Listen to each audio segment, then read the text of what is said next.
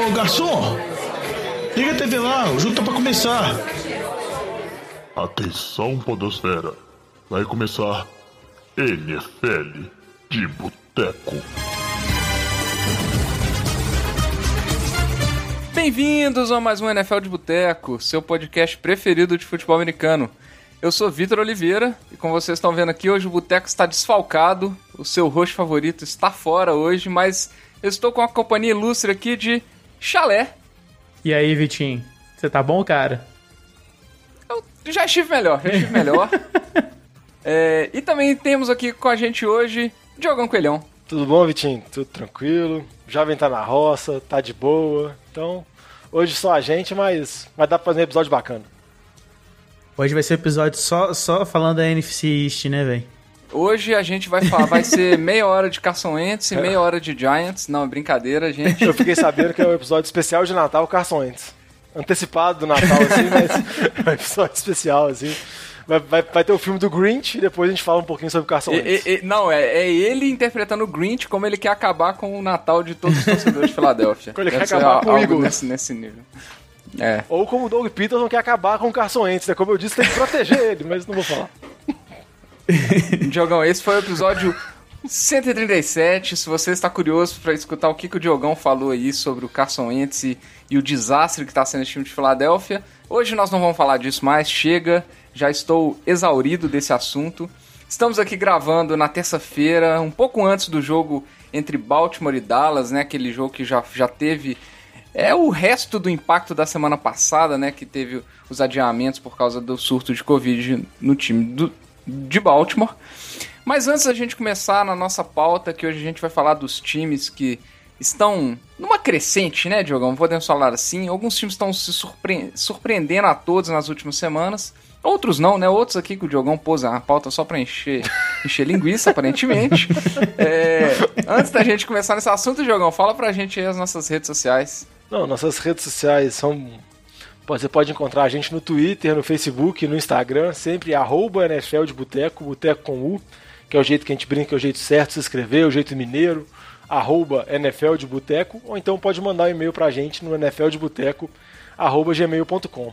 E nesse mesmo e-mail eu mandei um e-mail pro Roger Goodell para ele ficar com esse negócio de ficar adiando o jogo, porque ele tá dificultando muito o nosso cronograma do NFL de Boteco. A gente grava terça-feira por volta de 8h30, 9 horas da noite. Ele tem que parar com isso, porque senão fica muito difícil ficar comentando o jogo assim. Ele tá atrapalhando a minha vida, então isso não pode acontecer. Diogão, você tá atrapalhando a sua, imagina a minha, que tem que editar. Imagina se, se a gente fosse gravar na quarta-feira, pra soltar o episódio na quarta-feira. Isso é impossível, velho. Não, você ia entrar em greve, Chalé. Realmente é... não ia ter episódio. eu, na, na verdade, eu ia, eu ia fazer um fake Covid, falar que eu entro na lista de de doentes para poder me, ser afastado. Mas é, vamos torcer para não ter mais nada disso. é isso aí. Não sei se tá bem assim não, a gente vai entrar nas notícias agora, então você vai ver que a coisa não tá simples assim, Diogão. Mas vamos, vamos ao que interessa, vamos começar nosso programa de hoje e vamos passar pelas notícias. Breaking News. E aí, já que a gente já tá falando de Covid aí, dos calendários da NFL, essa semana embora tenha sido uma semana mais, vamos falar assim, tranquila com relação a essas notícias, já passou o caso de Baltimore, já passou, passou o caso dos, dos Broncos, mas na segunda-feira a gente teve a notícia aí que aparentemente está tendo um surto no time de Carolina, não é isso, o, o Chalé? É, cara, pois é. é. Pelo que eu vi na lista ontem, ou anteontem, não sei, é, não, acho que foi anteontem, foram. Não, ontem foi, foi colocado sete jogadores na, na lista de, de jogadores afastados por, por Covid. E, mas a notícia que a gente teve é que não teve novos casos hoje. Então, assim, parece que eles conseguiram controlar, né? A gente vai, vai saber melhor amanhã, quando sair mais é, falando so, na, né, sobre essa lista aí de jogadores afastados ou não por conta do Covid. Não, e o interessante é que o time dos Panthers está vindo de bye, então o time não jogou nesse fim de semana. Os jogadores tiveram uma folga, não dá pra gente falar que é culpa disso, porque a pandemia está descontrolada. E também é interessante acompanhar as notícias, da, das notícias no decorrer dos próximos dias, porque a gente vai saber qual jogador que realmente foi diagnosticado com Covid e provavelmente vai ficar, vai ser desfalque por um ou até dois jogos, para jogadores que tiveram contato próximo com alguém diagnosticado com Covid, que aí, dependendo da sequência de exames positivos, eles podem até ficar ativos para o jogo nesse fim de semana.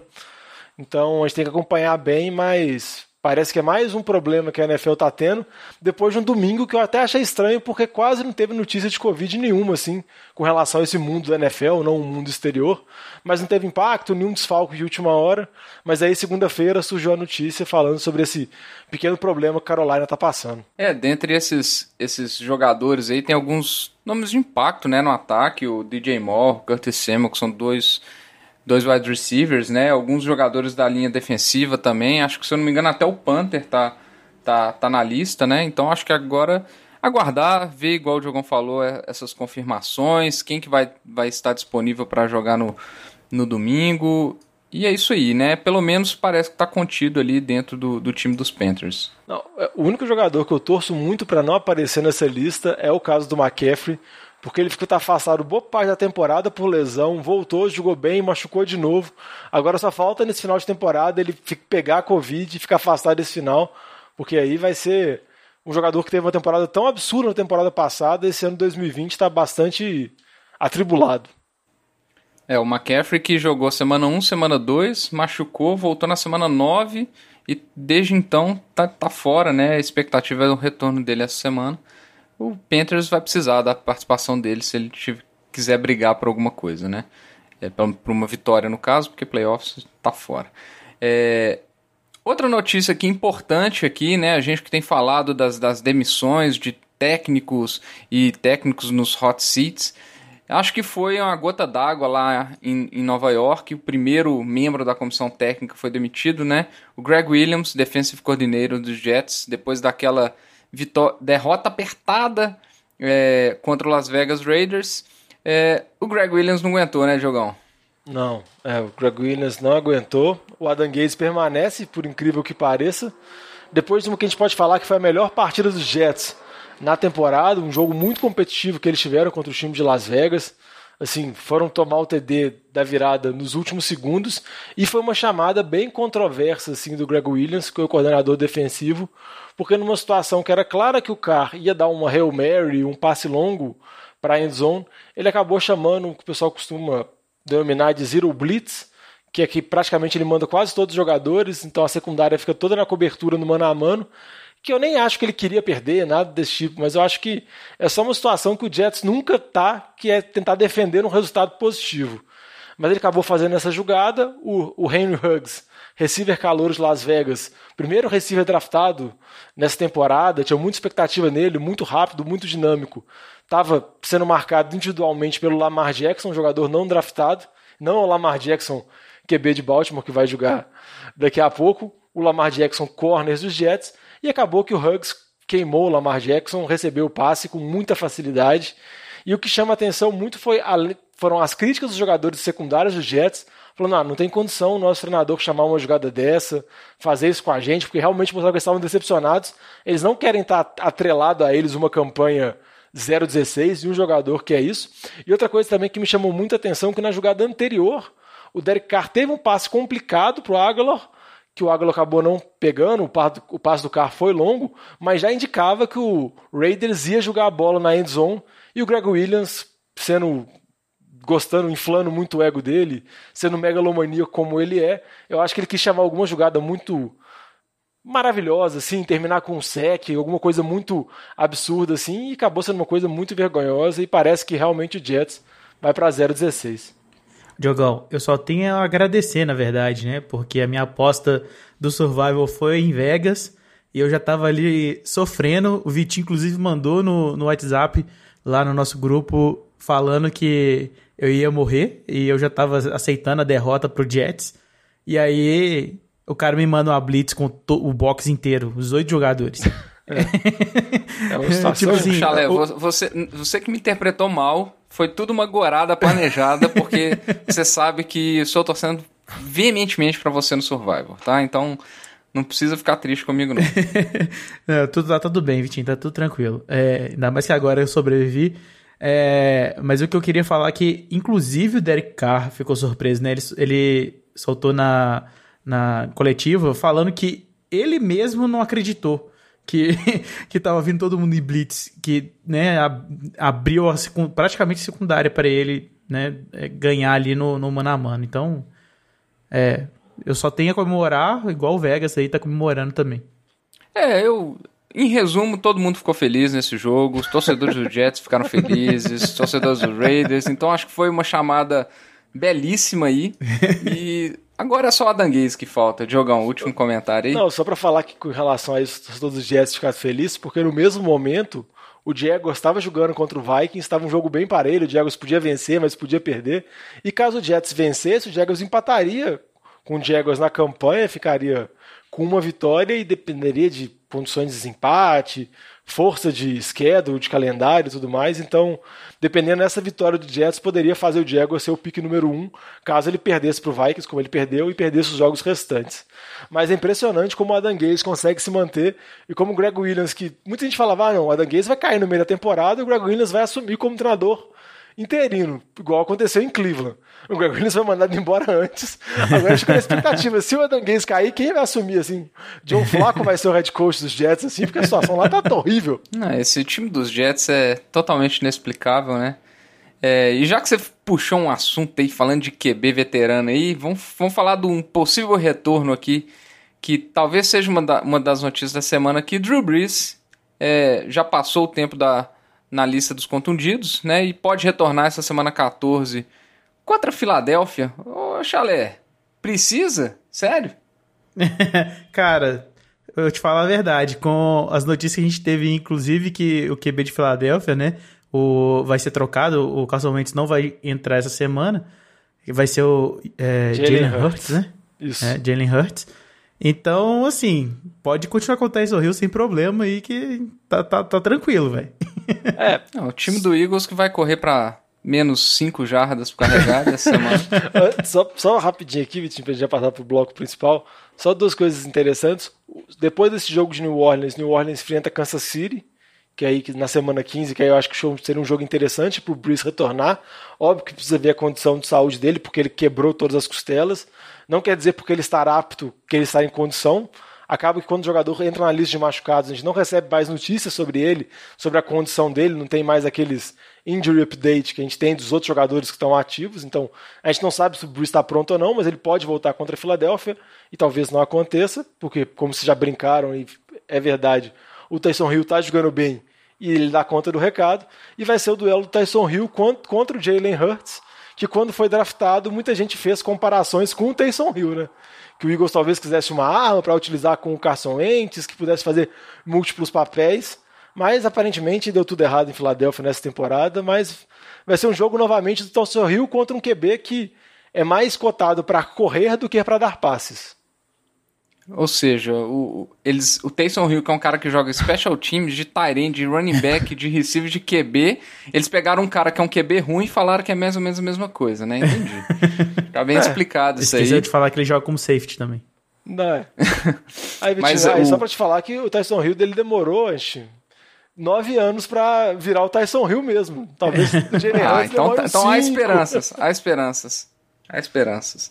Pra, pra quem não, não acompanhou aí, né, o Diogão falou que o Rubris quebrou todas as costelas. Ele quebrou, se eu não me engano, 11 costelas, sendo que oito foram do mesmo lado, que é um absurdo. Então, um reflexo de várias pancadas e de uma maior. Cima. É, o Diogão arredondou pra. Arredondou uma arredondada bacana aí. Mas é isso aí, eu acho que de notícias a gente já, já passou. Vocês viram que eu chamei a notícia da substituição do Carson Wentz bem, bem rápido, assim, né? Pra gente não tocar muito no assunto. É, mas de notícia é isso aí, acho que agora a gente pode passar pro bloco principal, que a gente vai falar dos times que estão em momentos melhores que esperados, podemos dizer assim, depois de talvez um início de temporada complicado. Ô Fábio Júnior, traz aqui uma porçãozinha de batata frita e uma cerveja gelada pra nós. E aí, vamos começar por esse time aqui que. Eu não sei porque que o Diogão pôs esse time aqui, porque não teve começo de temporada complicado. teve, uai. Mas, Ele mas teve tá realmente muito bem. nos três primeiros jogos. Teve críticas. Jogão, mas de lá pra cá ele tá com nove vitórias seguidas, nove Jogão. Vitórias seguidas. Tá bem, ele o tá time é ótimo bom. Momento, um ótimo momento. Na pré-temporada já era um contender de Super Bowl. Eu não tô entendendo o que, que, que esse time tá fazendo aqui, mas vamos, vamos seguir aqui, já que a gente tá falando de, de New Orleans Saints. Vamos falar do New Orleans Saints. O time tá 10-2, classificado, nove vitórias seguidas.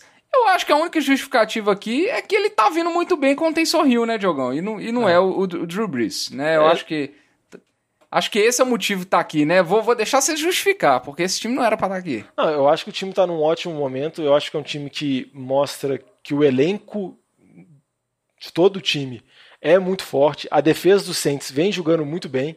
A gente pode considerar como uma das melhores defesas da liga nessa temporada. O time de especialistas também vem muito forte e mostra que é um time que não depende do QB, assim, porque você, quando você pensa, ah, o time tem o Drew Brees, é um QB estrela que carrega o seu time, mas na verdade a realidade agora é muito mais um time que o Drew Brees não é tão essencial mais, porque se a gente pegar nas últimas duas temporadas, o Saints tem uma campanha de oito vitórias e zero derrotas sem o Drew Brees.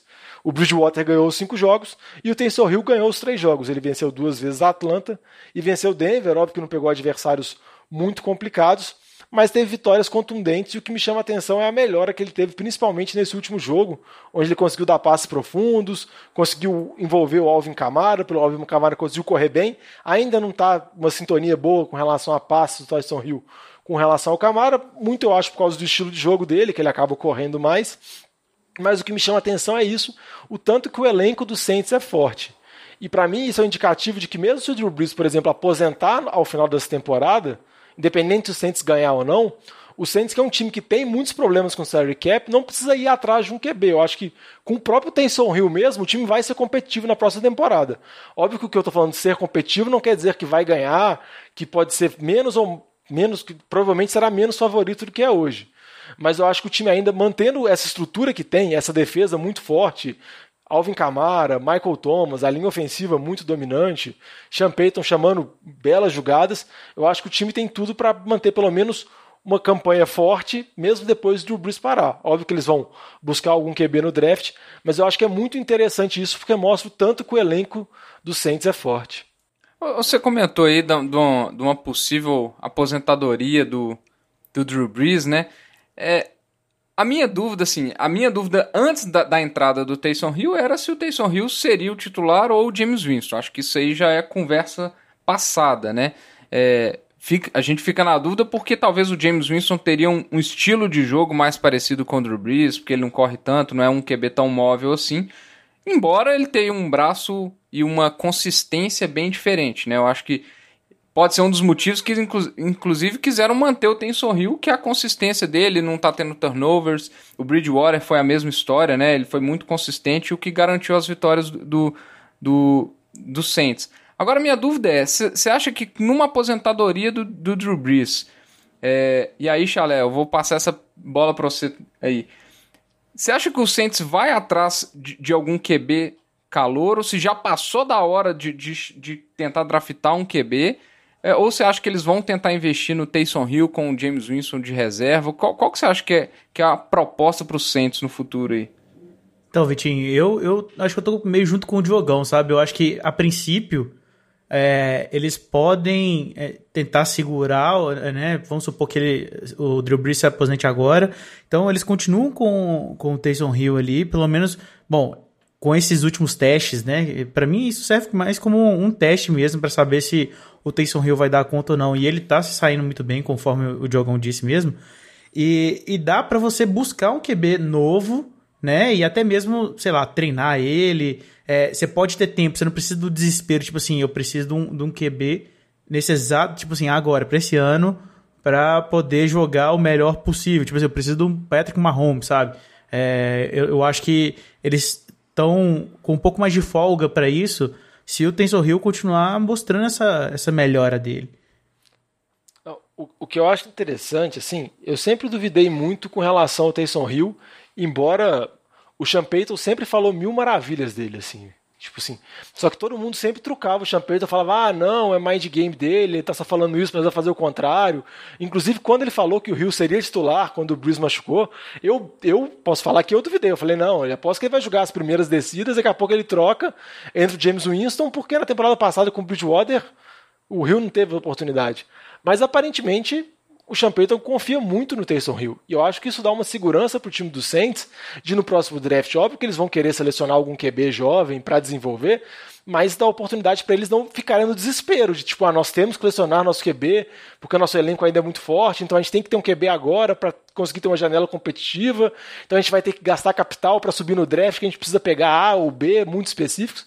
Eu acho que eles conseguem ter uma posição no draft, que eles não vão ter uma posição alta, porque o time é muito bom e vai ficar no final da primeira rodada e, consequentemente, nos finais das outras rodadas, o time pode esperar para ver se algum jogador cai, se surge alguma oportunidade. Então dá essa maior tranquilidade para ele. Óbvio que eles podem, que eu acho que eles vão selecionar QBs, mas eles podem selecionar um QB na terceira rodada para conseguir desenvolver ele com o passar do tempo. Mas me impressiona muito e condiz exatamente com o que o Sean Payton fala do Rio há duas, três temporadas. assim. É que a gente nunca levou a sério. Mas parece que agora a gente tem que levar a sério porque a gente já viu nessa amostra pequena, que são três jogos, eu admito isso, mas ele pode ser um QB ok na NFL. Não vai ser um top QB, mas vai ser um QB que não vai perder seu jogo. Então, Diogão, é, é, vale o reforço aqui que eu, eu não acho que ele é um QB, não, sabe? Tipo assim, ele não é a escolha principal. Eu acho que é, essa questão deles terem o Taysom Hill é só uma folga, um substituto ali, enquanto eles não acham o QB deles, entendeu? É, assim que tiver um QB que eles tenham confiança, que, né, que vai estar tá ali levando o time pra frente, volta com o Taysom Hill pra posição dele, que eu acho que ele desenvolve melhor até do que como QB, né? E só para finalizar, obviamente o QB titular é o Drew Brees, assim. E eu não tô é, querendo encerrar sim. a carreira dele, eu acho que não tem discussão de igual eu falei que o time tá 100%, eu acho que o Breeze voltando, tendo condições de jogo, o time foi montado para ele, todas as jogadas são pensadas para utilizar ele, igual o Chalé falou. O Taysom Hill é muito importante como não QB, não é que você está privando uma habilidade do seu time, você consegue ter as duas em campo, mas eu acho que se o Drew Brees quiser aposentar por causa de questão de saúde, questão de idade, dependendo se o Saints chegar a ganhar um Super Bowl, eu acho que pelo menos eles têm uma boa opção. Lembrando que o Rio tem contrato, né? Porque ele recebeu uma extensão de contrato, uma renovação por dois anos, ele tem mais um ano de contrato. É, eu acho que a situação do Saints tá bem tranquila, né? E olhando para a temporada, tá 10-2, tá brigando pela bye, né? É, o calendário agora tem igual nós já falamos, Filadélfia que é um jogo bem tranquilo, depois Kansas City que já complica, Minnesota que é um time que tá disputando, tá no momento tá inclusive em vaga de playoffs, né? E depois finaliza com Carolina. Então, dependendo do, dos resultados aí de, de Packers, é, esses jogos contra Kansas City e Vikings podem ser jogos bem interessantes aí, né? Vamos aguardar para ver. O que, o que a gente pode afirmar com certeza é que o Saints é um dos favoritos aí da, da NFC com toda a certeza do mundo, né? Vamos passar pro próximo time aqui que tá numa. numa é isso, tá num bom momento. Não é possível que você vai falar que não tá num bom momento. Esse tá num bom, num bom momento. bom momento. Na semana passada nós falamos um pouquinho dele, falamos que não convence muito, principalmente pro seu QB. E Baker Mayfield resolveu dar a resposta, bateu na cara do NFL de Boteco, basicamente. No primeiro tempo, teve uma, uma performance maravilhosa contra o time de Tennessee. E Cleveland tá aí, 9-3, com quatro vitórias seguidas. Já te convence, Diogão? Ah, eu acho que já me convence porque eu tenho muita segurança no ataque terrestre de Cleveland. É um dos melhores da liga, o Nick Chubb e o Karen Hunt. O Nick Chubb voltou de lesão muito bem, então não me dá dúvida nenhuma que Cleveland vai ser um desafio muito grande para quem enfrentar ele. E eu acho que a defesa de Cleveland tem algumas boas peças, tem o Miles Garrett numa temporada muito forte, é um dos possíveis candidatos a jogador defensivo do ano, acho que bateu o 10 nessa temporada já. Então eu acho que é um time assim que pode causar um certo barulho.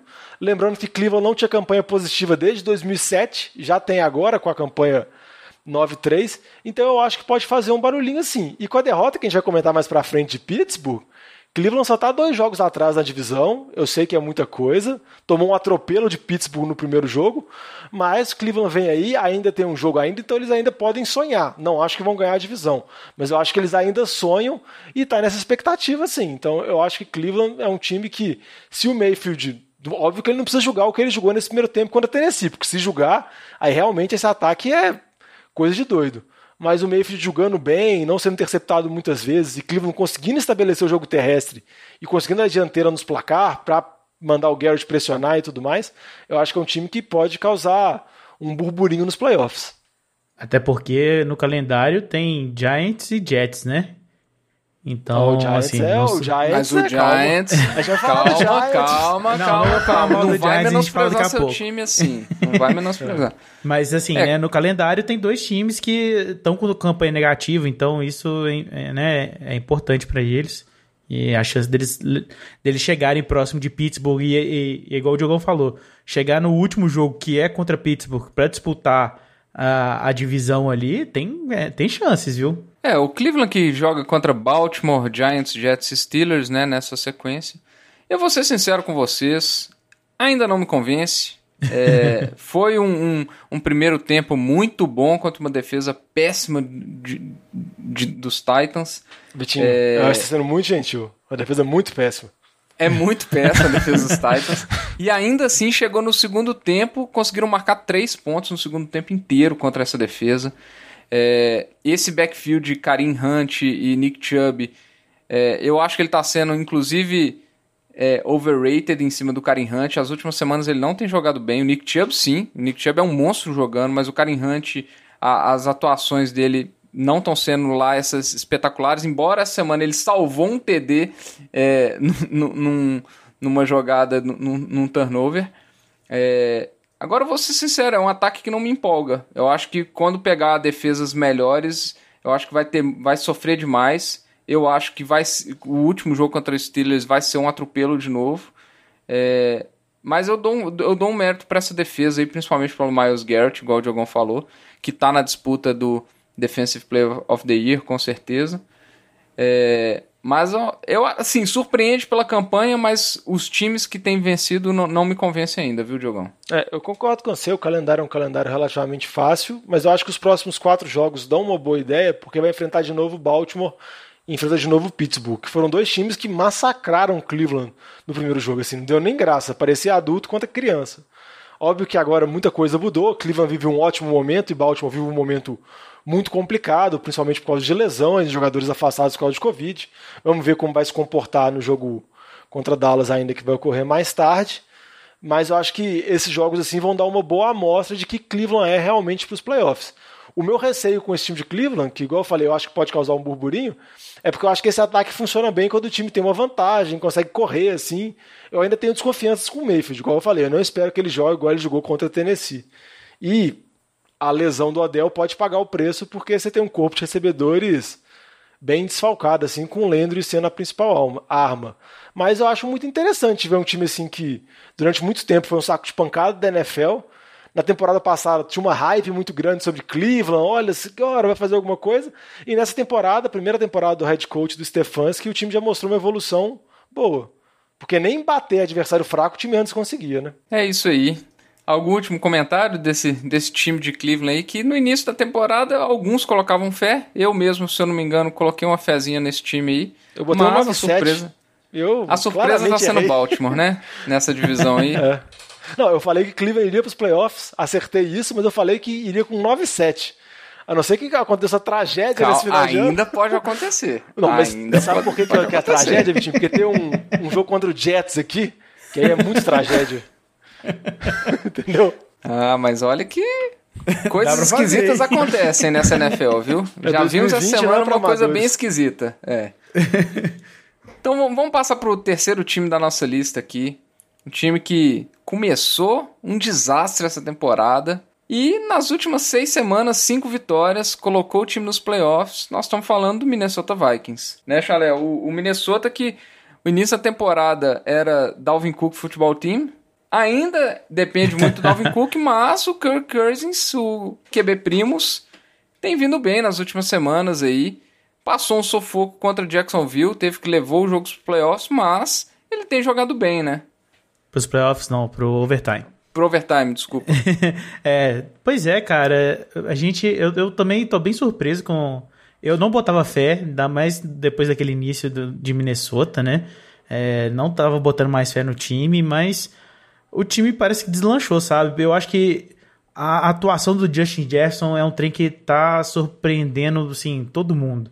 É, você vê os, os stats né, do- dele nesses últimos jogos, é um trem que, que assim, tá de, de assustar, assim, né? Então, é, igual vocês estavam falando aí do Miles Garrett como defensive player, eu, o Justin Jefferson aí, eu acho que entra no, no calor ofensivo desse ano, viu? Porque o menino tá jogando bem. E além de, de, de, tudo, a defesa começou a funcionar mais ou menos também, né? Eu lembro que no início é, foram.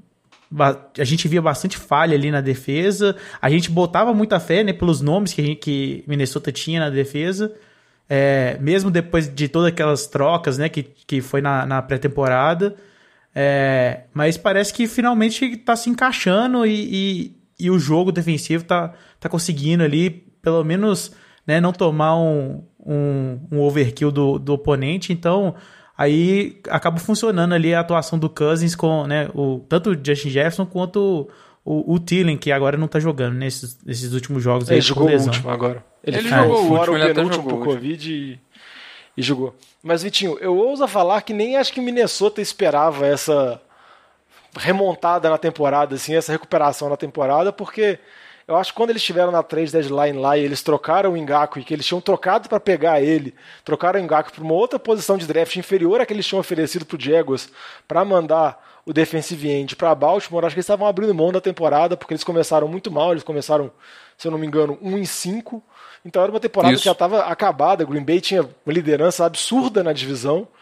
Chicago estava bem. Chicago estava bem, tinha começado 5-1, então eu acho que Minnesota virou, ah, vamos abrir mão de algumas coisas aqui, vamos ver o que, que dá.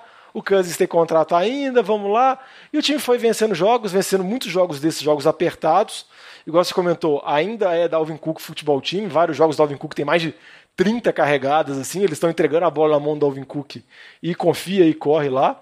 E realmente um ponto diferencial do time é essa, o Justin Jefferson, porque eu ouso falar que eu não vejo uma temporada, uma temporada de um receiver calor assim desde a do Adel, que chamou muita atenção na liga. Porque a gente sempre fala que recebedor demora um tempo para se adaptar, às vezes não sai tão explosivo assim da, do college, da faculdade para a NFL, o running back acaba se geralmente sendo o maior destaque nessas temporadas iniciais. E a temporada de Justin Jefferson, como o Alex falou, em termos estatísticos é um absurdo. Ele realmente está concorrendo com o Herbert, que tem outro que está tendo uma temporada absurda também, e joga na posição de QB, que é muito mais valorizada.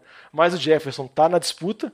E o Jefferson, eu acho que tem tudo para, na próxima temporada e nos próximos 10 anos, está sendo considerado sempre um dos melhores receivers da liga. Assim. Eu acho que na próxima temporada ele já vai ser o receiver número 1 um dos Vikings.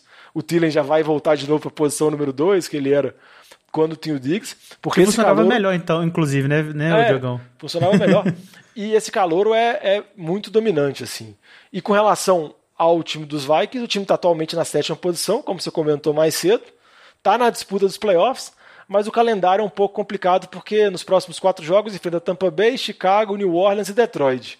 Os jogos dentro da divisão são relativamente mais tranquilos, porque Chicago está desfalecendo e Detroit já é um desfalecido, mas talvez possa fazer alguma coisa sem o Patrícia. Mas os jogos contra Tampa Bay e contra o Saints são muito complicados, porque Tampa Bay está na disputa pelos playoffs e o Saints está na disputa para acesso de número um. Então acho que são jogos muito difíceis, talvez tenha que beliscar uma vitória em algum deles e ainda esse time dos Vikings não me convence. Assim, por mais que você comentou, cinco vitórias nos últimos seis jogos, sendo que a derrota foi para Dallas, que até me matou no Survivor. O time podia ter seis vitórias seguidas, porque aquele jogo contra Dallas foi bem parelho. Ainda não passo tanta confiança assim. Eu acho que é um bom momento, vantagens com relação ao calendário. Mas eu acho que é interessante para ver assim que um time que não desistiu da temporada, pelo menos os jogadores, a comissão, mostrando que está na disputa dos playoffs, né? E dependendo de chegar nos playoffs, um jogo aqui e acolá, pode fazer uma brincadeira. Principalmente se pegar New Orleans, porque a gente sabe do retrospecto do Vikings contra o Saints, o Lamba morre de medo. É isso que eu ia falar, né? Na segunda semana aí, se, se passar na última posição, o Saints estiver abaixo, vai ser bacana, né? Pegar esse, esse, esse, esse mais. esse duelo aí. Essa rivalidade. traumático para os torcedores do Saints. Mas eu queria reforçar aqui o Justin Jefferson, né? Ele tá com mil e quase 1.040 jardas na temporada, 7 TDs. É igual o Diogão falou, acho que o último é, calouro a ter uma temporada de mais de mil jardas e 7 TDs foi o Odell. É, então realmente. perdeu ele tá uma parte tendo... da temporada, né? Aquela temporada do Odell foi bem ignorante. Foi. é, mas ainda a gente tá na semana 13, né? Ainda tem é. mais quatro semanas, mais quatro partidas aí. Então a temporada do Justin Jefferson tá realmente um absurdo. É, mas é igual você falou, Diogão. Acho que para garantir playoffs vai, precis vai precisar ganhar três desses quatro jogos para ir para um 9-7. Acho que fora isso vai ser muito difícil passar como wildcard nessa, nessa conferência. É, mas vamos lá. Ah, lembrando que essa sequência de jogos aí começou com uma vitória em cima de Green Bay, né? Então foi uma vitória bem maiúscula. Então, então acho que se a gente for pensar nos matchups possíveis, alguns matchups são bem favoráveis a Minnesota, né? O Saints eu diria que não é um matchup favorável, considerando que o Dalvin Cook vai ter muita dificuldade para correr contra essa defesa de New Orleans, né? Então, vamos aguardar para ver, mas é um time que igual é, era dado como morto e de repente renasceu nas cinzas aí, né? E falando em time dado como morto, né, Chalé? Isso aí já. Você acha que eu falei à toa, né? Esse, foi um esse, gancho, né, esse teve amigo? missa de é... sétimo dia, Vitinho. Isso aqui foi dado como morto, foi no ML, deram ok, chancelou. teve a missa, todo mundo, ó, que triste, próxima temporada. E voltou. E voltou. E obviamente estamos falando dos nossos queridíssimos New, New York Giants. Time que tá 5-7, líder na divisão leste. Não é líder absoluto, porque o, o Washington time ganhou. genérico de Washington ganhou ontem. Mas tá aí o time do Giants 5-7. Teve uma vitória acachapante. Não vou falar acachapante, mas foi uma vitória maiúscula contra o time de Seattle essa semana. O Russell Wilson não teve muito trabalho com essa defesa. Seattle marcou só 12 pontinhos. E foi, eu diria que, a vitória para mostrar que esse time do Giants é um time chato, porque as últimas quatro vitórias, as últimas três vitórias tinham sido contra Washington, Philadelphia e Cincinnati, né? Que são três times bem mequetrefes, né? Agora Seattle é um time que ninguém esperava, né, Chalé? É, vale que... lembrar que com Coach McCoy jogando como QB, né? Nem é o QB titular. Nem é o Danny, o Danny Dimes. E o que eu achei mais interessante, cara, foi que a gente foi pro segundo. É, acabou o primeiro tempo, né? O, o segundo quarto com apenas com cinco pontos de, de Seattle, né? Então, você vê assim que, que o, a defesa tá realmente segurando ali, viu? Porque o, Russell Wilson, que era pra ser que né, começou a temporada, todo mundo falando, vai ser o, o MVP da liga, né? Tá jogando muito, carrega o time. Sofreu. Sofreu. Né? Não, não, não deu certo a, a combinação ali, Metcalf e Russell Wilson dessa vez, não, porque realmente a defesa ali conseguiu é, parar o jogo, né? Tanto aéreo, o Metcalf estava super marcado. É, então, assim, não estava tendo muita opção. E no jogo corrido também, muita pressão e, e a defesa conseguindo jogar, sabe? Apesar de da gente olhar ali é, né, o Giants como um ataque. E aí vale até destacar o que os meninos falaram no, no, no grupo que o jogo corrido tá funcionando, né? E eu acho que isso é o grande diferencial nesse time agora, né? No time do Giants, que tá conseguindo né, é, avançar com o time dentro de campo, tá sendo o jogo corrido. É... Mas ainda assim, igual o Diogão falou, eu não, não tô convencido ainda não, tô quase. É aquela, aquela, aquela esperancinha de torcedor, mas não tô convencido ainda não. Primeiro eu não falei nada sobre o Giants. Agora que eu vou falar sobre o Giants, eu tinha falado do Vikings. Bom, o Giants eu acho que realmente é impressionante. A evolução defensiva do time é assustadora. Assim. Você pega jogadores que não foram draftados, mas que chegaram através de free agent, trocas, como o James Bradbury, cornerback, que está fazendo uma temporada sensacional. Blake Martinez, linebacker, que tinha muito problema para no time dos Packers na temporada passada, veio no Giants, está tendo a melhor temporada da vida dele. Leonard Williams, que veio dos Jets temporada passada por troca, também está jogando muito bem. Várias peças que estão funcionando. O Judge, o treinador novo, está conseguindo extrair o máximo disso. E é impressionante esse crescimento da defesa, porque, igual a gente falou, tinha segurado o Washington, aí você fez, ah, Alex Smith, o ataque não lá grandes coisas. Segurou Philadelphia, ah, Carson Wentz, nada lá, nada demais. Cincinnati sem Joe Burrow, mas segurar o Russell Wilson, por mais que ele está tendo uma queda de produção nos jogos recentes, é algo muito impressionante. Segurou a 12 pontos. E, igual o Alex comentou, o jogo terrestre está funcionando, o Gallman está correndo muito bem, que não é nenhum running back para dar um exemplo clássico, não é o Chacon Barkley, que é o que a gente esperava, porque quando a gente deu o Giants como morto, é que o principal jogador do, da franquia machucou na semana 2, então, e a gente sabe o QB é meio controverso, então não tinha muita certeza sobre esse time, mas me chama muito a evolução, óbvio que não é um time que vai disputar Super Bowl, nada do tipo, mas igual eu comentei com o Chalé por através do WhatsApp, é muito interessante para mim que parece que o Giants acertou na comissão técnica, assim, porque tá conseguindo extrair isso, tá conseguindo tirar mais os jogadores que tinha, e obviamente tem tudo para evoluir nas próximas temporadas, assim. Então, o jogo terrestre está funcionando muito bem, a defesa está funcionando muito bem, e está na disputa com o Washington, que também está na crescente. Essa NFC Leste que a gente pensou que estava morta e acabada, o Eagles ia ganhar só por existir. Não vai acontecer isso.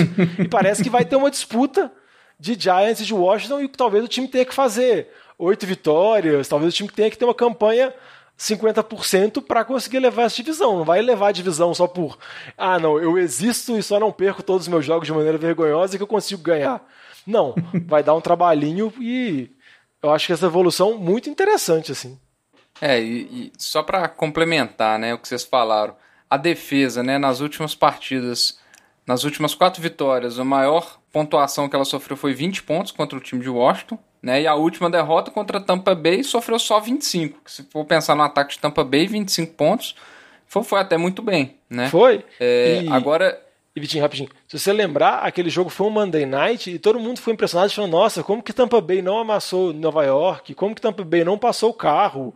Nossa senhora, que absurdo Tampa Bay não vencer de maneira massacrante. E agora a gente tendo o melhor entendimento desse time do Giants, vendo essa evolução, a gente começa a entender que esse time realmente não é uma galinha morta qualquer, assim, tipo, não é qualquer bosta que você passa por cima. Pode, mas pode ir. É, e, e, e, igual vocês falaram, é, o que tem me surpreendido é a evolução e como esse time é bem treinado, né? A gente vê a, a OL jogando e quanto de espaço que o Wayne Goldman, principalmente, e na goal line o Alfred Morris também tem tido, né? Às vezes o primeiro contato que eles estão tendo já está depois a quatro, de 4 jardas, 3, 4 jardas, né? Então tá conseguindo abrir muito espaço, que mostra que, é um, que, é uma, que são duas linhas, né? São a, a, a, DL e a OL estão funcionando muito bem.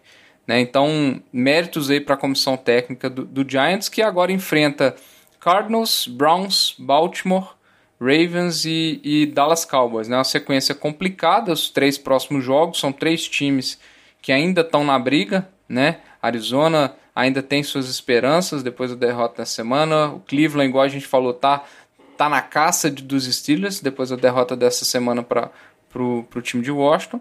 E Baltimore ainda tem alguma esperancinha. Dallas ali que talvez seja o jogo mais fácil, né? É, acho que depende e muito do pra... jogo que vai tá, que vai rolar agora, assim. Que vai rolar agora, né? Se Baltimore é ganhar, Baltimore... É, algum que é, ganhar exato. ainda tá na luta. Quem ganhar tem, tem esperanças, né? É, só lembrando aqui, né, só pra gente falar, Seattle surpreendente, né, embolou a divisão agora com a derrota, Seattle e Rams com oito vitórias e quatro derrotas, dois jogos na frente de Arizona, né, então Arizona não pode deixar escapar nas próximas semanas para ter alguma esperança de, de wild card. É, mas embolou uma divisão que a gente esperava Seattle como o favorito, principalmente pelo calendário, né? A gente falava que o calendário do Seattle era mais fácil, inclusive contando com o jogo dos Giants, né? Então surpreendeu aí. É, e, e o interessante é que quem está liderando, igual você comentou, é o Rams, que vai nos tropeços das vitórias e derrotas que eles têm, sem passar muita confiança, Jared Goff e companhia, mas com a defesa muito boa, conseguiram, vamos dizer assim, estar tá na liderança da divisão. Só dois destaques rápidos aqui, que a gente falou de vários times indo bem, só para falar de times também que estão muito mal assim. Só para destacar primeiro Chicago, que começou 5-1 e agora vem de cinco derrotas seguidas. Então o time está numa situação complicadíssima e o Trubisky como titular só mostra erros passados. Então eu acho que a situação do head coach do Matt Nagy e do general manager também do Pence é uma situação um pouco complicada, a gente pode ver mudanças disso na off-season, e também o time do Chargers, que apesar de ter acertado no Herbert, um QB top no draft, o time vem de cinco derrotas nos últimos seis jogos, tomou 45 a 0 dos Patriots nessa semana, uma derrota humilhante, assim. O time de especialistas do Chargers é uma vergonha completa. Eles ou tomam um TD de retorno, ou fazem alguma gafe toda semana após semana, e isso acontece em ou mais é temporadas. Um field goal. É, tipo assim, sempre tem alguma coisa assim. alguma pontuação do Chargers sempre está atrelada ao time de especialistas deles. Ou que eles cedem uma ótima posição de campo para o ataque adversário, ou que eles tomam um ponto mesmo, ou que eles desperdiçam a oportunidade de pontuar. E a situação, acho que do Antônio Lin é meio complicada, porque, teoricamente, ele tem um bom QB. E, e todo mundo tem o consenso do, do Chargers, do elenco do Chargers, não ser um elenco fraco. E a partir do momento que você acerta preciso no Herbert, assim, você tem uma campanha tão ruim como é a campanha do Chargers, eu acho que pode ter alguma mudança. Então, eu ficaria de olho sobre esses dois treinadores aí, o Matt Nagy e o Anthony Lynn, que além de Adam Gaze e Doug Marrone, podem sofrer mudanças na off-season. É, o Anthony Lynn ainda tinha desculpa que as derrotas anteriores dos Chargers eram derrotas apertadas, coisa de uma, uma pontuação. Essa aqui mostrou todas as fragilidades do time, né? Não consegui marcar nenhum ponto contra esse time de, dos Patriots. É, é uma vergonha. Eu acho que ele e o Doug Peterson pode, podem dar as mãos e achar uma casa nova na temporada que vem. O Matt Negro já passou da hora, né? Mas isso aí a gente já Ô, falou de alguns... Toma cuidado aí pra não ter dança de cadeira, viu? É. Não, não, sem Se você não surgiu tipo o Matt Neg no, no não, Eagles, não, não, Anthony Lynn em Chicago e o Doug Peterson no Chargers. Então cuidado, porque senão ele só troca fazer um bem bolado aí.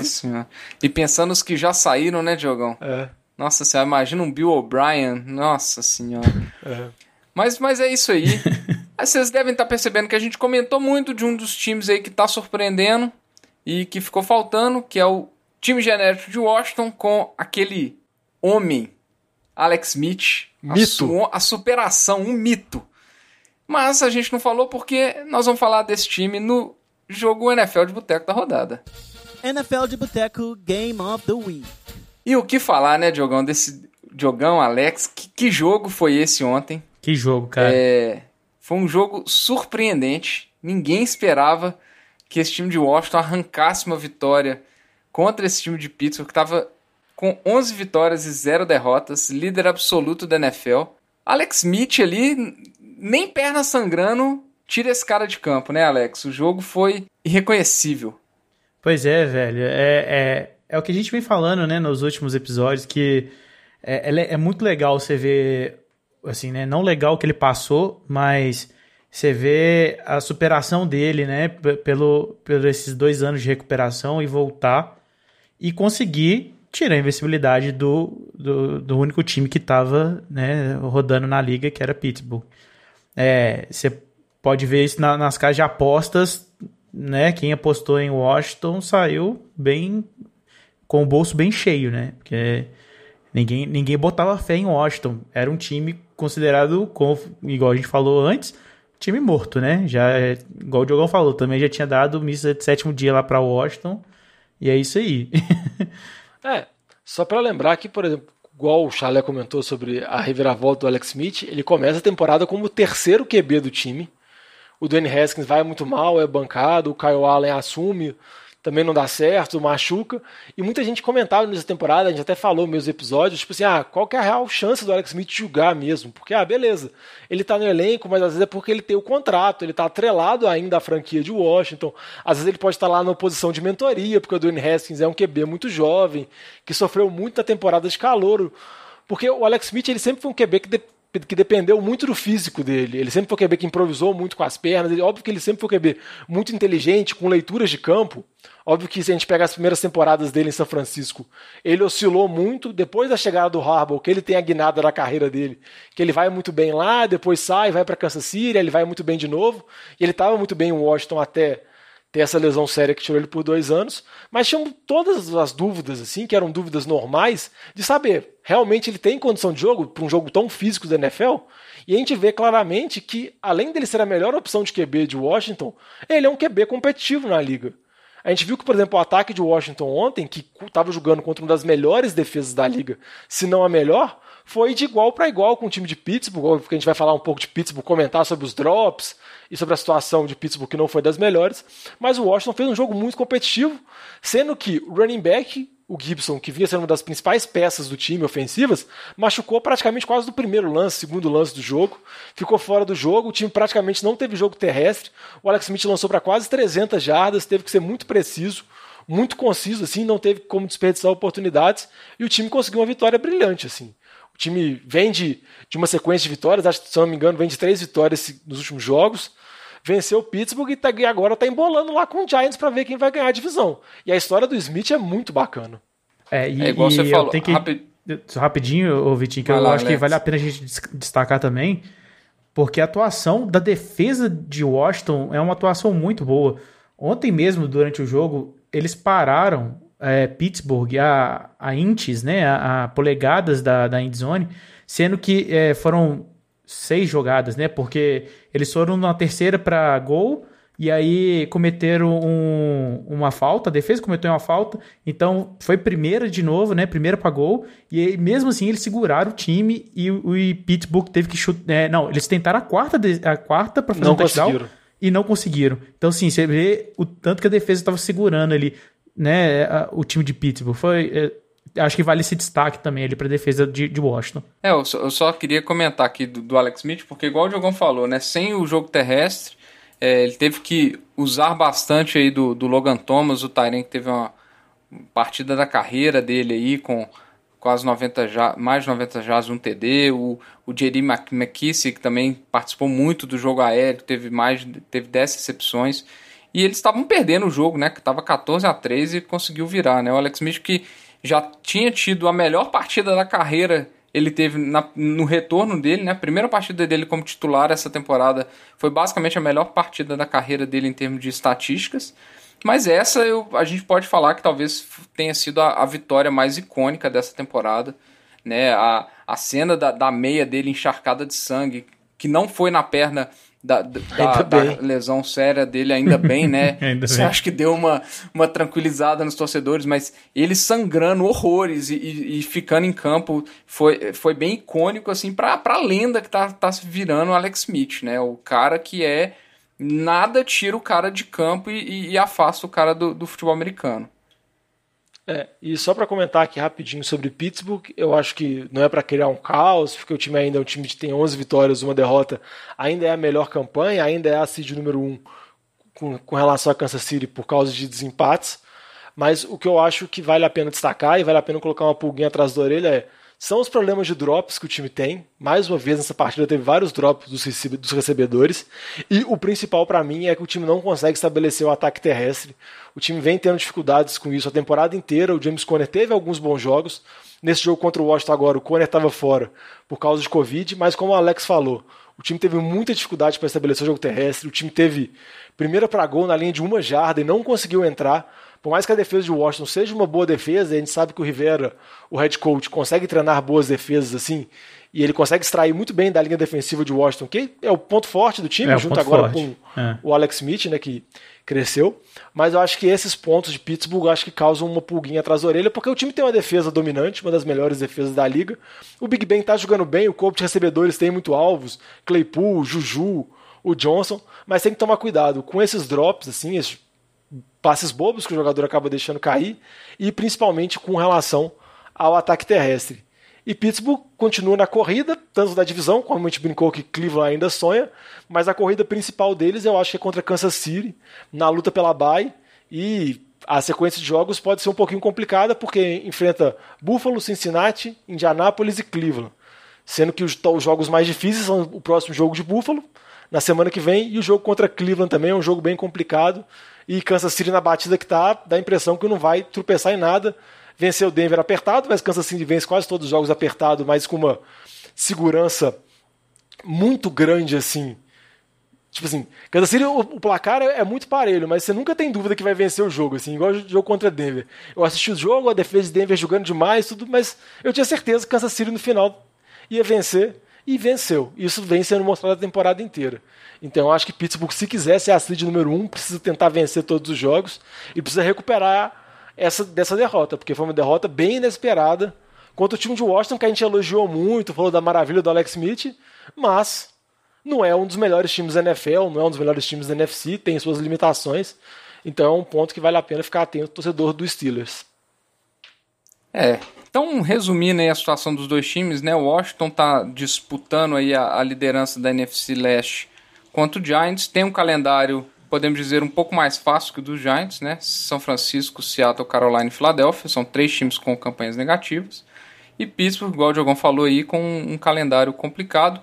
Eu quero ver se alguém essa semana vai ter coragem de pôr o Pittsburgh como o líder do nosso Power Rankings, né? Eu tô ali ferrado com Kansas City como Eu líder do nosso Power Rankings, mas tem alguns algumas pessoas desse podcast que insistem em confiar nesse time de Pittsburgh cegamente assim. Não sou eu, ver. tá? Eu, eu, eu ainda acho que, que Kansas City vai acabar levando essa baia aí. Eu acho que é o melhor time da NFL. E Pittsburgh deixou muito a desejar, né? Mas algum último comentário desse jogo que foi mais um jogo para a história da Alex Smith aí, da lenda, o mito. Só que quem não assistiu, pega os highlights, tenta, né, quem tiver o Game Pass aí, pega o, o condensado que vale muito a pena. É, o melhor é ver aquele documentário. Qual é o nome do documentário que você recomendou, Vitinho? Projeto 11. Project 11. 11. É, vê o Projeto 11 depois vê o jogo. E tenta Isso. comparar o cara que passou por isso, agora jogando num time que não tem o ataque mais potente, não tem um puta running back, tem um bom recebedor, que é o McLaurin, mas nada demais, jogando contra a melhor defesa da liga. Um cara que acabou de passar por isso, tá nessa temporada de recuperação. O que que ele é capaz de fazer? É isso aí. Vamos pular pro próximo, próximo bloco, bloco final. Nós vamos falar da semana 14. Esse assunto é bom, hein? Merece mais uma cerveja. E aí, entrando nessa reta final aqui, né, galera, de, de temporada, últimas. de temporada regular, né? Os últimas quatro semaninhas aí. Diogão, qual duelo, qual partida dessa semana 14 aí você queria destacar e convidar os ouvintes a prestarem mais atenção aí nessa semana? já que eu falei tanto de Pittsburgh e que tem que ficar atento com relação a esses detalhes, eu acho que tem um jogo muito bacana, um duelo da AFC de dois líderes de divisão, Pittsburgh contra Buffalo, o jogo que Buffalo vai jogar em casa. Eu acho que é um jogo muito interessante porque Buffalo teve uma produção bem boa com relação ao ataque no jogo que teve, na vitória que teve contra São Francisco. O Josh Allen jogou mais uma vez muito bem. A temporada do Stephon Diggs é, é maravilhosa e a evolução do Josh Allen, assim, é absurda. E eu acho que é um jogo muito interessante porque Buffalo está na liderança da divisão, mas está só um jogo à frente de Miami. Então tá na disputa os dois para ver quem vai ganhar a divisão ou não.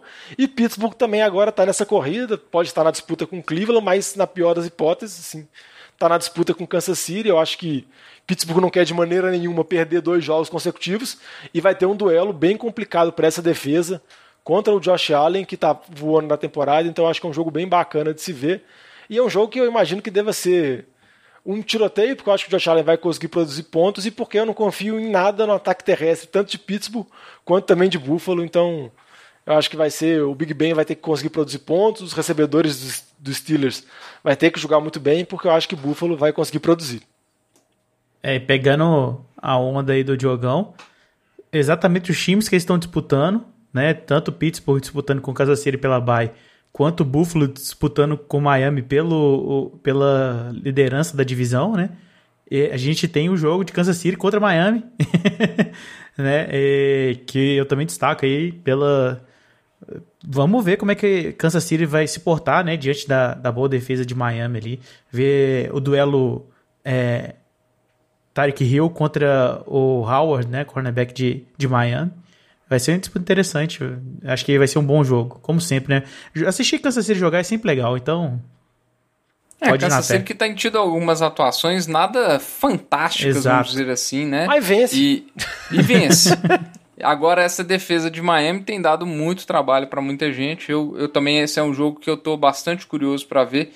Especialmente, eu quero ver se, se o Tarek Hill vai destruir o Howard igual ele fez com o Carlton Davis de Tampa Bay. Né? Os dois estavam. São provável. Até aquela semana eram provavelmente os dois cotados para ser Pro Bowl, de corner e tudo mais. E o Tarek Hill pôs o Carlton Davis no bolso. Eu quero muito ver essa disputa com, com o Xavier Howard essa semana também. É um duelo que eu vou ficar de olho. É, e, e é muito interessante porque a defesa comandada pelo Brian Flores em Miami é uma defesa muito criativa e a gente vai ver o que, que ele vai tentar fazer para parar esse ataque de Kansas City, que a gente já comentou nos últimos programas, que muitas vezes é um ataque imparável. Assim. Se você tenta limitar as big plays do Mahomes, você acaba cedendo as jogadas de passe curto, acaba tendo Kansas City campanhas muito longas, mas que acaba produzindo pontos. E se você tenta pressionar muito o Mahomes, coisa do tipo, você toma big play, atrás de big play, então acaba que você escolhe como que você quer perder, assim, se você quer perder de uma maneira ou da outra. Mas com Kansas City eu acho que vale a pena destacar que venceu o Denver, igual eu brinquei, nunca me passou dúvidas que venceria, mas chama atenção a dificuldade que os Chiefs têm, tiveram nesse jogo e estão tendo ao longo da temporada inteira em situação de red zone, em situação assim de poucas jardas para conseguir converter a descida, porque acaba que eles não têm um jogo terrestre bem estabelecido. O calouro lá, o Clay Edwards, ficou fora dessa partida porque estava meio doente. O Levon Bell não jogou nada demais, ainda não mostrou a que veio no time de Kansas City. Então acaba que Kansas City para converter terceira para uma, terceira para duas, sempre tem que tentar fazer alguma jogada engraçadinha, que o Tarek Hill passa correndo para um lado, o Kelsey dá um passe, ou o Kelsey mesmo corre, porque não tem essa segurança de, ah não, preciso de uma jogada para conseguir duas jardas. O time parece que, por, por incrível que pareça, tem um ataque tão potente, tem essa pequena dificuldade, e aí tem que ver como que isso vai ser, porque além de ter acontecido contra Denver várias vezes, é alguns problemas que vêm se repetindo ao longo da temporada. É, eu vou, eu vou colocar a minha sugestão de jogo aqui. A gente já falou desse jogo do ponto de vista de Minnesota. É Minnesota enfrentando o time de Tampa Bay. É, para mim é um duelo importantíssimo de wildcard nessa conferência. Né? O wildcard nessa conferência está basicamente entre. É, vamos falar assim, tem uma vaga em disputa aí, na minha, duas vagas em disputa para três times, né? Que é Cardinals, Bucks e Vikings. Acho que a, outro, a, a outra vaga está bem solidificada entre Rams e Seattle, que não venceram a divisão. É, eu acho que é basicamente esses três times que estão disputando. Uma disputa direta, então, entre é, o wildcard da NFC. Só que eu, a gente já falou do lado de Minnesota, eu queria perguntar para vocês do ponto de vista de Tampa Bay. Tampa Bay tem, teve a baia essa semana e vem de duas derrotas, as duas por 27 a 24, contra dois times de playoffs, né? O Kansas City e o Los Angeles Rams. Diogão, se Tampa perder mais uma terceira vitória, terceira derrota seguida aí contra é, um time de playoff, você acha que vai dar uma, uma esfriada grande na, nas expectativas desse time aí, de Tom Brady, é, o cara do Super Bowl? O que, que, você, que, que você espera desse time aí se, se acontecer uma, uma derrota para esse time de, de, de, Qual que é a manchete de segunda-feira se esse time perder para o Vikings, Jogão? Motim à vista, crise nos piratas. Porque eu acho que realmente se Tampa chegar à terceira vitória, a terceira derrota seguida, eu acho que vai abalar. Não estou falando que o time vai implodir nada do tipo, mas eu acho que vai começar a dar um indicativo de uma temporada decepcionante para o time do Buccaneers, porque a gente contava que esse time seria um dos favoritos pela presença do Tom Brady, pela presença dos recebedores que jogam lá, Gronkowski, Chris Godwin, Mike Evans, chegadas do Antônio Brown. O time tem um ataque em termos de nome muito potente, tem uma boa linha ofensiva, tem o Bruce Arians lá como head coach, que é o guru dos QBs, tem uma defesa muito talentosa, com peças muito jovens, e o time acaba que me dá a impressão que ele é mais uma grande promessa do que uma realidade. Assim, parece que quando a gente vai empolgar com Tampa, não, agora a Tampa vai, vai ser dominante, vai mostrar que veio, vai poder rivalizar com o Saints pela divisão, Tampa vai lá, dá a tropeçada. Tampa vai lá, dá a tropeçada. E as tropeçadas muitas vezes são jogos prime time, são jogos à noite, que o pessoal até brinca que o Brady não tá vendo muito bem à noite, que pode ser que ele tá meio velhinho assim, então tá tendo mais dificuldades em jogos noturnos. Mas eu acho que, que dá uma balançada boa e começa a surgir muitas pulgas atrás da orelha. Isso é praticamente você larga a divisão completamente. Ô, Diogão, a, a, a promessa me lembra até mesmo a, o time de, do, de Cleveland. Você lembra quando o Adel foi para lá e aí eles começaram a montar Landry? Aí você falava assim, nossa, né, esse time aí tem, tem tudo para se dar bem. E aí é o sentimento que eu tô tendo com o Tampa Bay. Oxalá, mas a, mas a pequena diferença é que, é que, eu acho que do time de Cleveland a gente tinha muita expectativa. Ah, tipo, o Mayfield teve uma temporada de calor muito boa, o Adel já teve altos momentos no Giants, o Landry sempre foi um receiver top em Miami, mas nunca foram jogadores totalmente dominantes assim. Tirando o Adel por um período deles. Com o Tampa Bay, velho, você tá falando do Tom Brady, assim, do maior QB da liga, tudo mais, jogando atrás de uma linha ofensiva muito boa, com talvez com o melhor grupo de recebedores, igual o Vitinho comentou na na pré-temporada lá, que ele fez a, o ranking dos melhores grupos ofensivos, ele colocou, você colocou tampa lá em cima, né, Vichinho? Foi. Foi o número um na minha, na minha É. lista. Aí você pensa, você pega isso, coloca o melhor QB da história, traz uma boa linha ofensiva, de um, de um head coach muito bom para ataque e com uma defesa firme, aí você pensa, não, esse time tem tudo Campeão, pra ser um dos favoritos, então para disputar lá em cima. E óbvio que ganhar ou perder pode acontecer, mas o time não passa essa segurança, essa dominância que deveria ter. E isso fica muito refletido nos prime times, que por mais que a gente possa falar, ah, o jogo no prime time e o jogo uma hora da tarde, domingo, vale a mesma coisa, vale. Mas acaba o jogo do prime time, todo mundo assiste, tem muito mais repercussão. Então eu acho que Tampa fler- flerta com isso e eu acho que precisa vencer o Vikings. Eu acho que não tem, assim, desculpa, senão é crise nos piratas. É motim à vista. Gostei muito da sua manchete do Diogão. Acho que nós vamos ter que fazer um, um, um episódio só de manchetes do Diogão aqui. Acho que vai valer muito a pena. E sorte desses dos, pros dois QBs, que esse jogo não é no prime time, né? O Kirk Cousins também tem Nossa. péssimo retrospecto em prime time. Então. Mas vai ser um jogo interessante. Eu, eu espero que Tampa Bay tenha utilizado essa semana de folga aí para montar um esquema ofensivo para o Tom Brady, né? Aquele esquema É. ofensivo que encaixa no jogo do Tom Brady. Nós falamos isso há, do- há dois episódios atrás. Mas é isso aí, uma semana de jogos interessantes, essa semana 14. Ô, Vitinho, posso É. dar um destaque rapidinho em outro jogo aqui? Fica à vontade. Coisa rápida aqui, só o jogo entre Indianápolis e Vegas, que são dois times que estão na disputa de wild card. Indianápolis até está sonhando com a divisão agora que o Tennessee tomou outro, perdeu para Cleveland e está de novo empatado. Mas o que me chama a atenção é que são dois times que oscilam muito na temporada assim. Você vê partidas muito boas, partidas muito ruins, partidas muito boas, partidas ruins. Por exemplo, Vegas, por mais que venceu essa semana, vem de uma derrota contra a Atlanta há duas semanas atrás horrível, que foi atropelado pelo Atlanta, e precisou de uma Hail Mary do Carr para vencer o Jets numa chamada muito contestada que a gente já comentou do Greg Williams. Então, uma situação que está jogando contra o pior time da NFL, você não espera que isso aconteça assim. Então, eu acho que são jogos interessantes. O Colts teve uma, uma recuperação, apesar de ter sofrido para vencer do Texans essa semana, e se não é um fumble do Deshaun Watson na marca do gol lá, no finalzinho do jogo, talvez o Colts tivesse perdido novamente, mas o DeForest Buckner voltou, jogou bem, o, o Taylor running back também foi bem, então eu gostaria de ver esse jogo para ver se esse time estão no lado positivo ou do lado negativo, porque eles estão oscilando ao longo da temporada inteira e talvez os dois estejam nos playoffs.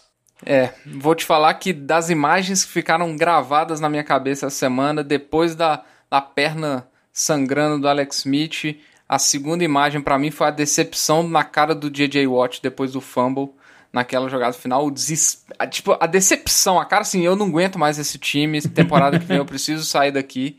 É, ficou bem claro. Mas o, tá bom aí, acho que tá bom de jogos de preview essa semana. Podemos pular pro, pro Survivor, né? Eu acho que na semana passada.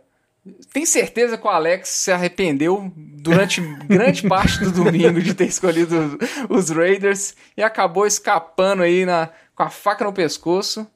E olha que a gente brincou, não? Imagina se perder pro Jets ainda. Não, porque a tudo mais. estratégia vai ser escolher escolher o time contra o Jets e o outro vai escolher o super trunfo. É, eu lembro. E o, e o Luiz escolheu os Chiefs, né? Saiu, saiu até bem aí essa semana. E aí, os dois ainda continuam vivos, então, pra semana 14. O Luiz já mandou o palpite dele aqui. Vai de Tennessee Titans contra o Jacksonville Jaguars. Eu diria que é uma escolha tranquila, já que Jacksonville não tem menor interesse em vencer partidas. E o Titans precisa dessa vitória para garantir a divisão. E você, Chalex? Você vai com quem essa semana 14 aí? Oh, essa semana tá sofrida pra mim, viu? Porque os me- as minhas escolhas boas já foram todas. E eu tava na esperança de que o Luiz não escolhesse o Titans pra mim poder escolher o Titans, mas ele foi lá na frente escolheu o Titans. Então, assim, eu até iria de Carolina, mas como o time tá cheio de notícia de Covid, eu não vou arriscar. E, então eu vou de Tampa Bay contra Minnesota. Torcer pro vovô Brady me tirar mais essa semana daí, da- né? A vitória aí. Vamos ver. Torcendo para eles vão jogar em casa, então tomara que dê certo. Ô Vitinho, só para fazer uma, um subtítulo do meu título, caso aconteça derrota de Tampa Bay, que seria Crise nos Piratas Motim, Chalé morreu. Chalé morreu. Sim. Chalé é Acho morto que- acho por um que- pirata incompetente. Ou, ou Tom, Tom Brady traz mais uma, mais uma alegria ao Luiz, né? É, exatamente. É. Mas é isso aí, galera. A gente vai terminando por aqui nosso programa dessa semana. Espero que vocês tenham gostado aí. É, mas antes da gente terminar, Diogão, como sempre, fala pra gente aí onde que o- os ouvintes podem mandar as propostas de manchetes da semana aí e entrar em contato com a gente. Não, podem mandar propostas de manchete, sugestões de papo de boteco, GIFs do Pete Carroll comemorando pra dar raiva no jovem, assim. podem mandar todas essas coisas, assim. Mandar também dicas com relação ao sobre Fantasy, que a gente tem o nosso programa, o Fantasy de Boteco, que tá chegando nas rodadas decisivas de Fantasy. Então, se você tá jogando na Liga de Fantasy, dá uma escutada no Fantasy de Boteco, que já vai estar no ar quando o programa sair. E também, se tiver alguma dúvida, pode mandar pra gente sempre no arroba NFL de Boteco, Twitter, Facebook, Instagram, ou então no nfldeboteco.gmail.com. É isso aí, galera. Aproveite aí essas semanas aí de playoffs nos Fantasy, escutem o Fantasy de Boteco lá também. Mas o NFL de Boteco vai ficando por aqui. Então, fecha a conta, passa a régua, traz a saideira, né? E até semana Isso. que vem. Sim. Valeu. Valeu, valeu Falou, gente. Abraço. Um abraço.